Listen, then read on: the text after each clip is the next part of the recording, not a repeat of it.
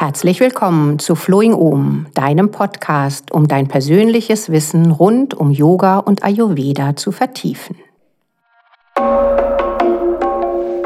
Spürbar ist der Herbst bei uns angekommen und die Energie wandelt sich.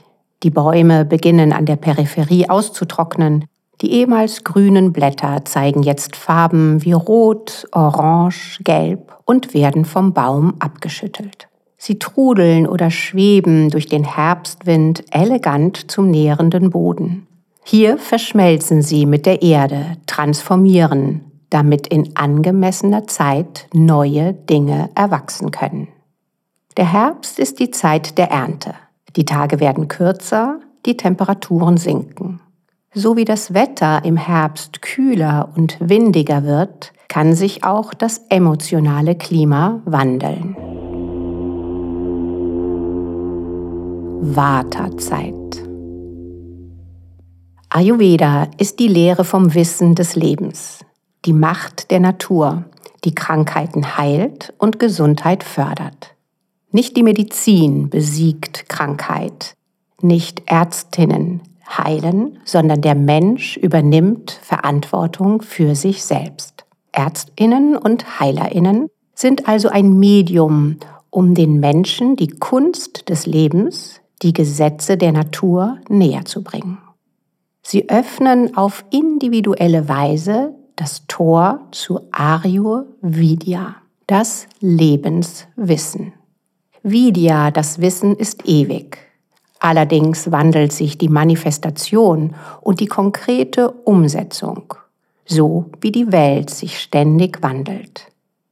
Selbstverständlich war die Umsetzung im alten Indien eine andere als in der heutigen westlichen, modernen, medialen Welt.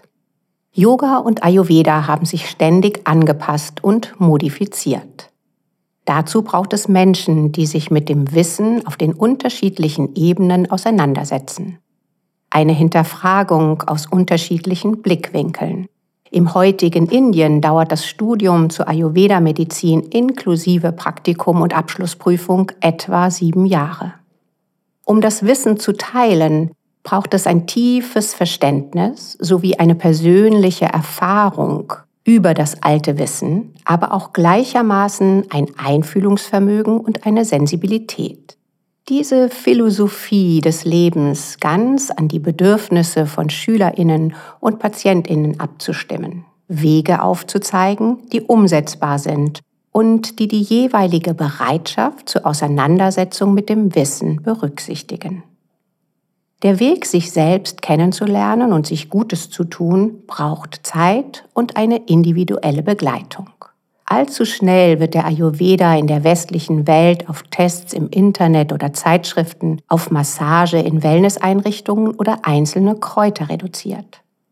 Auf der anderen Seite brauchen wir kein langjähriges Studium, um die positiven Wirkungen des uralten ayurvedischen Wissens zu erleben. Kleine Impulse im Alltag haben bereits, wenn wir sie regelmäßig leben, eine sehr große Wirkung. Yoga und Ayurveda sind eng miteinander verbunden. Während der Yoga sich einer spirituellen Entwicklung zuwendet und Methoden zur Klärung des Geistes bietet, ist Ayurveda die Wissenschaft vom langen und glücklichen Leben. Ayurveda ist die älteste überlieferte Medizinlehre. Sie entwickelte sich in der Zeit der indischen Hochkultur vor rund 4500 Jahren. Das Wissen um die ayurvedische Heilkunst wurde über Jahrtausende weitergegeben und ist noch heute in Indien Grundlage des Gesundheitssystems. Diese Heilkunst basiert auf der Annahme, dass jede Materie aus einer Kombination der Mahabhutas, den fünf Elementen besteht. Wasser, Jala, Feuer, Agni, Luft, Vayu, Erde, Prifti und Äther, Akasha. Diese Elemente werden beim Menschen durch drei Funktionsprinzipien aktiv. Diese nennen wir Doshas. Die Doshas Vata für Wind, Pitta für Galle und Kapha für Schleim sind verantwortlich für alle Funktionen des Körpers, des Verstandes und des Bewusstseins. Störungen des Körpers und der Psyche werden auf ein Ungleichgewicht der Doshas zurückgeführt.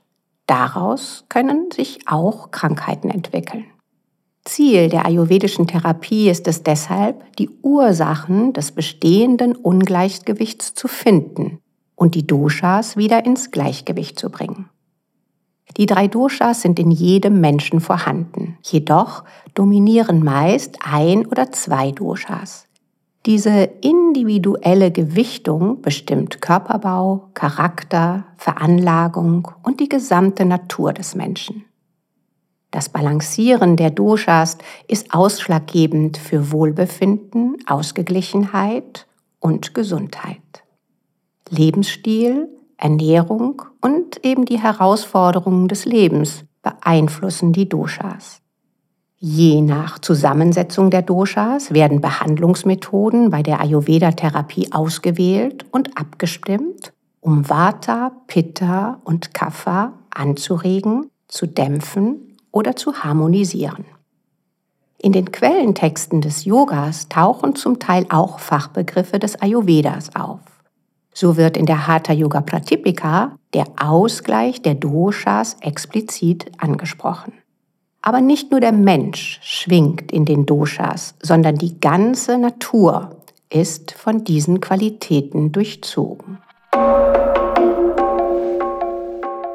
Herbstzeit, Vata-Zeit. Aus ayurvedischer Sicht ist der Herbst trocken, klar, kühl, windig, rau, leicht und zusammenziehend. Die gleichen Eigenschaften, die auch das Vata-Dosha besitzt.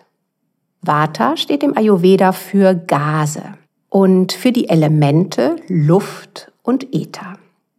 Vata ist verantwortlich für Bewegung, Kreativität, Lebensfreude und Spiritualität.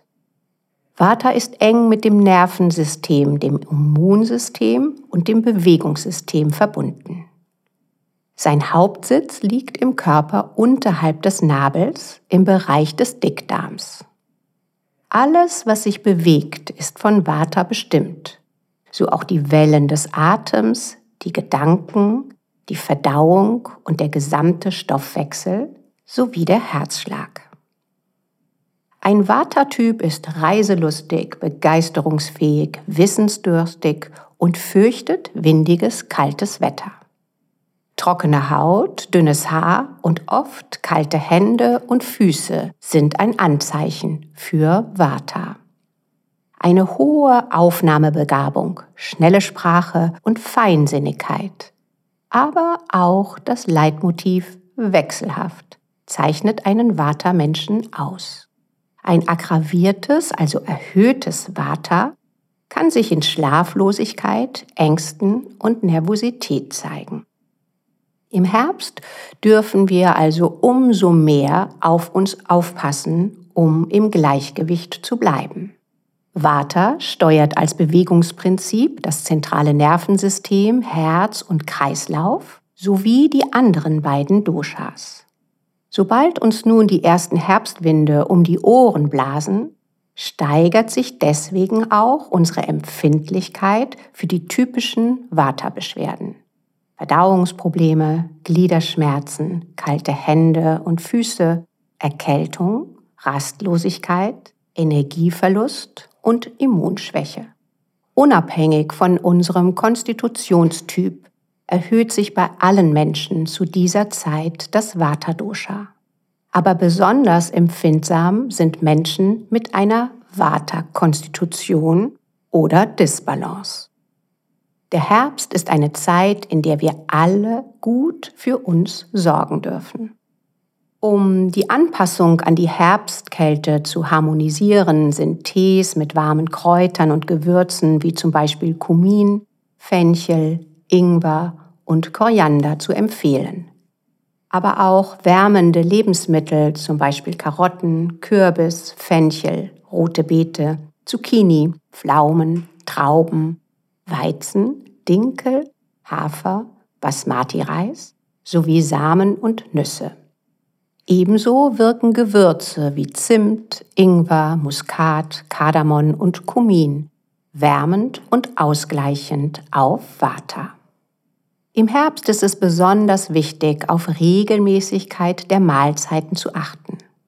Auf kalte Speisen und Salat oder auch Fastenkuren sollte besser verzichtet werden. Nach dem warmen Wasser am Morgen, das du schon aus dem Podcast der Morgenroutine kennst, sollte das Frühstück einen wärmenden Haferbrei mit Gewürzen beinhalten. Da Wurzelgemüse Vata erdet, empfiehlt sich ein Mittagessen aus diesem Gemüse mit nährendem Getreide. Ein frühes und leichtes Abendessen mit wärmenden Gemüsesuppen, Reis und Ghee unterstützt das Agni, das Verdauungsfeuer, das jetzt von der Qualität von Vata beeinflusst wird. Vor dem Schlafengehen kann außerdem eine nährende Gewürzmilch mit einer Prise Ingwer und Kardamom Vata beruhigen und den Schlaf fördern. In der Episode 27 habe ich dir ein Abendritual für deine Füße aufgenommen.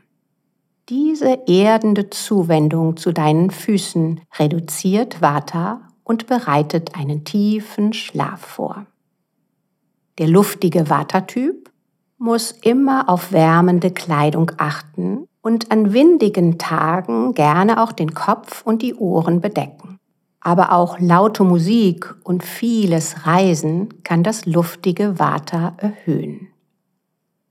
Deine Yoga-Praxis im Herbst kann meditativer sein, um die Innenschau und die Erdung zu vertiefen.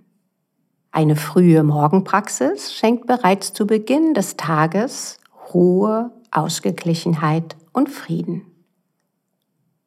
Um den Gelenken Führung und Stabilität zu geben, kann die Praxis deines Yogas etwas statischer sein als zu anderen Jahreszeiten.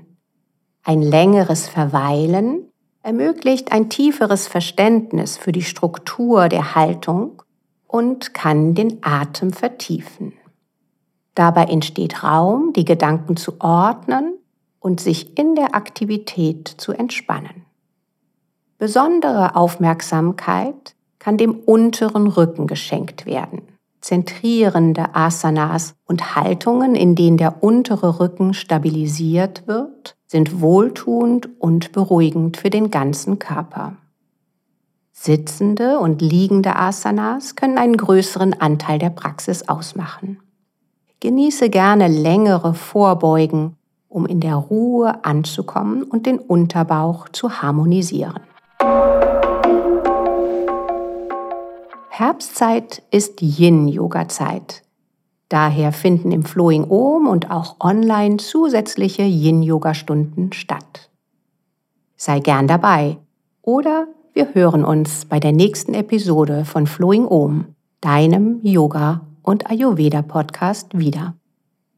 Namaste Christiane.